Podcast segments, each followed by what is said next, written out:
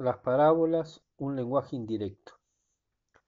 Voy a comentar el Evangelio de Mateo 13, 10 al 17.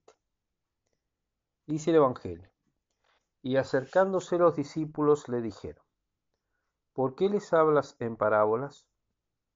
Él les respondió, es que a vosotros se os ha dado conocer los misterios del reino de los cielos, pero a ellos no porque a quien tiene se le dará y le sobrará, pero a quien no tiene, aun lo que tiene se le quitará.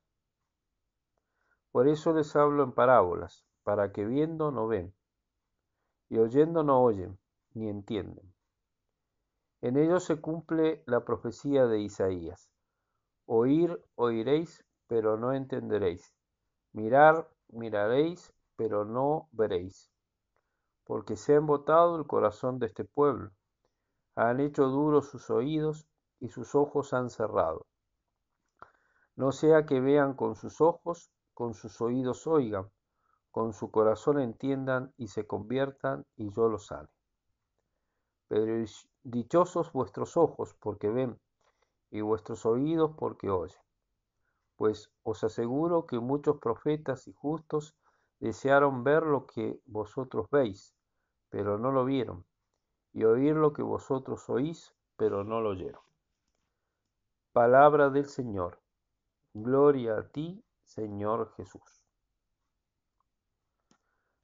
¿Por qué Cristo habla en parábolas? La respuesta está en el mismo Evangelio. Les hablo en parábolas porque viendo no ven y oyendo no oyen ni entienden. En ellos se cumple la profecía de Isaías. Oír oiréis, pero no entenderéis; mirar miraréis, pero no veréis; porque se ha embotado el corazón de este pueblo. Han hecho duros sus oídos, y sus ojos han cerrado; no sea que vean con sus ojos, con sus oídos oigan, con su corazón entiendan y se conviertan, y yo los sane. Enseña el padre Castellani en el Evangelio de Jesucristo que Jesús le responde con una ironía, es decir, en estilo indirecto. No quiere Jesús la condenación de sus oyentes, sino que cambien. Pero mientras mantengan su corazón endurecido, no entenderán. Es una profecía combinatoria. Jesús no quiere que permanezcan en su actitud de llevarlo a Dios a flor de labios y no en el corazón. Pero si permanecen endurecidos, ciertamente que sus parábolas serán motivo de escándalo y condenación. Jesús les habla irónicamente porque sabe que es la mejor manera de hablarles. Mejor que decirles las cosas directamente. Si indirectamente se escandalizan, cuánto más si les dijera las cosas directamente. Quizá no entendiendo del todo, busquen al Maestro para que los ilumine como le ocurrió a Nicodemo, según enseña el Evangelio de San Juan capítulo 3. Hasta ahí Castellani. El Evangelio de Mateo muestra claramente el endurecimiento de los judíos antes de comenzar el discurso parabólico. Endurecimiento culpable.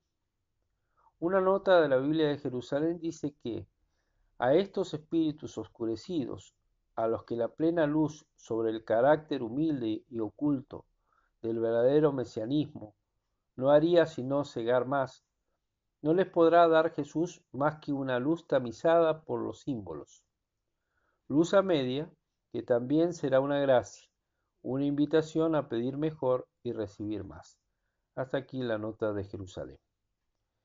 En cuanto a este estilo de enseñar, que según la sabiduría divina es el más acertado para enseñarles, dice Santo Tomás que Cristo ocultaba estas cosas, algunas cosas a las muchedumbres, al servirse de las parábolas para anunciar misterios espirituales que no eran capaces o dignos de captar. Y no obstante, les resultaba más provechoso recibir así, bajo el velo de las parábolas, la doctrina espiritual que ser totalmente privado de la misma. Sin embargo, el Señor exponía a sus discípulos la verdad clara y desnuda de las parábolas, de modo que, por medio de ellos llegase a otros que serían capaces, según aquellas palabras, de la segunda carta a Timoteo capítulo 2. Cuanto me has oído en presencia de muchos testigos, confíalo a hombres fieles, que también serán capaces de instruir a otros. Hasta aquí Santo Tomás. Jesús usa humor en sus parábolas para que sus oyentes, desconcertados o sorprendidos por sus enseñanzas, lo busquen y Él les enseñe. Así los corazones de los hombres llamados al reino, y quizá endurecidos en un principio, al oír las parábolas del Maestro, terminaron haciéndose sus discípulos. Las parábolas, que son un estilo indirecto de hablar, conducen a la conversión.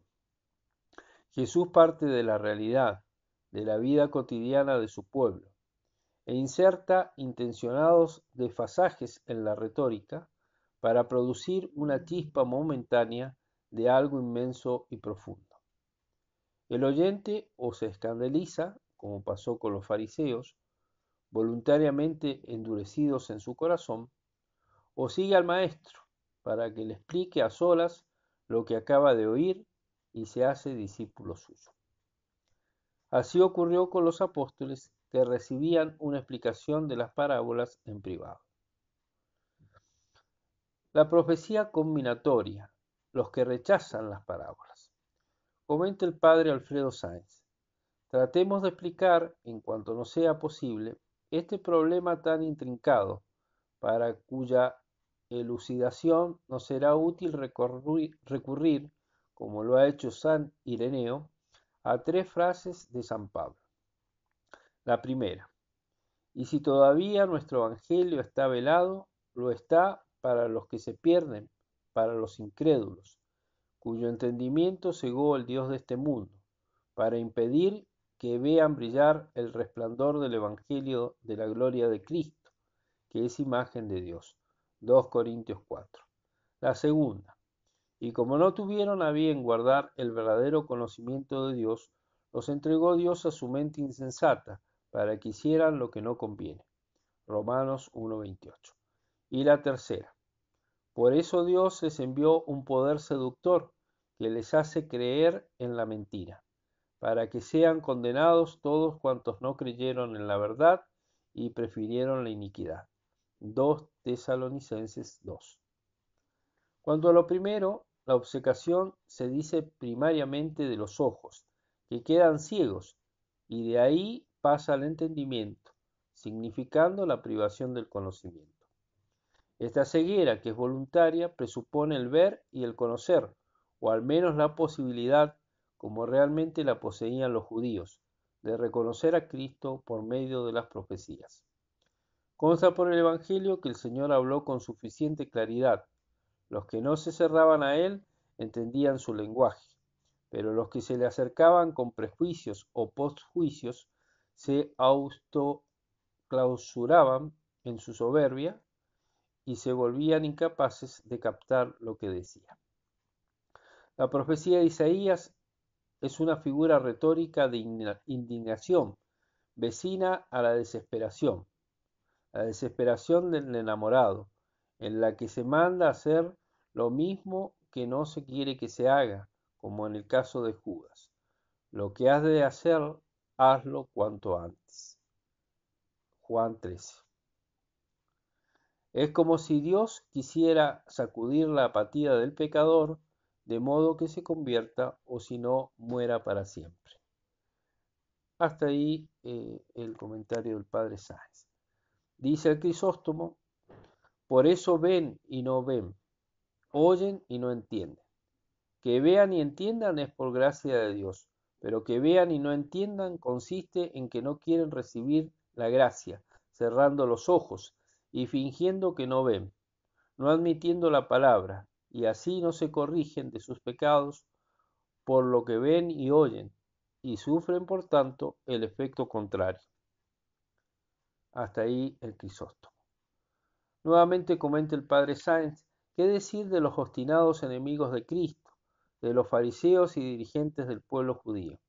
El texto evangélico y la común interpretación de los padres parecen unánimes en afirmar que respecto de estos, la razón por la que el Señor habló en parábolas fue para ocultarles los misterios del reino, en castigo de su ceguera y obstinación. Pero esto hay que entenderlo con cuidado, porque ¿cómo suponer en quien es la verdad y profesa enseñarla a todo el mundo el intento de no ser entendido? El Señor habla de este modo porque quiere atraérselos, y a ello los incitó haciéndoles ver que si se convertían, Él los curaría. No sea que se conviertan y yo los cure, que es darle a entender la posibilidad de la conversión para salvarlos.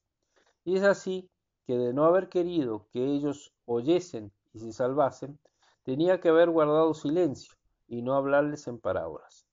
Mas lo cierto es que con el mismo lenguaje parabólico, con ese mismo dejar entre penumbras su pensamiento, trata de excitar su curiosidad, porque Dios no quiere la muerte del pecador, sino que se convierta y viva. Más aún, aquello mismo que el Señor enseñaba en algunas ocasiones en forma de parábola, lo expuso en otras, de manera directa. San Ireneo señala cómo a veces el Señor predicó lo mismo de las dos maneras. Por ejemplo, en la parábola de los viñadores homicidas, insinuó que los judíos habían repudiado a los profetas llegando hasta el asesinato. Así lo dice en Lucas 20. Luego, de manera directa, diría, Jerusalén, Jerusalén, que matas a los profetas. Mateo 23 lo que les indicó enigmáticamente en la parábola de la higuera estéril, ya hace dos años que vengo a buscar fruto. Lucas 13. Lo dijo luego de manera manifiesta. ¿Cuántas veces he querido reunir a tus hijos? Mateo 23. Pero no por ello sus palabras obtenían la adhesión de los oyentes.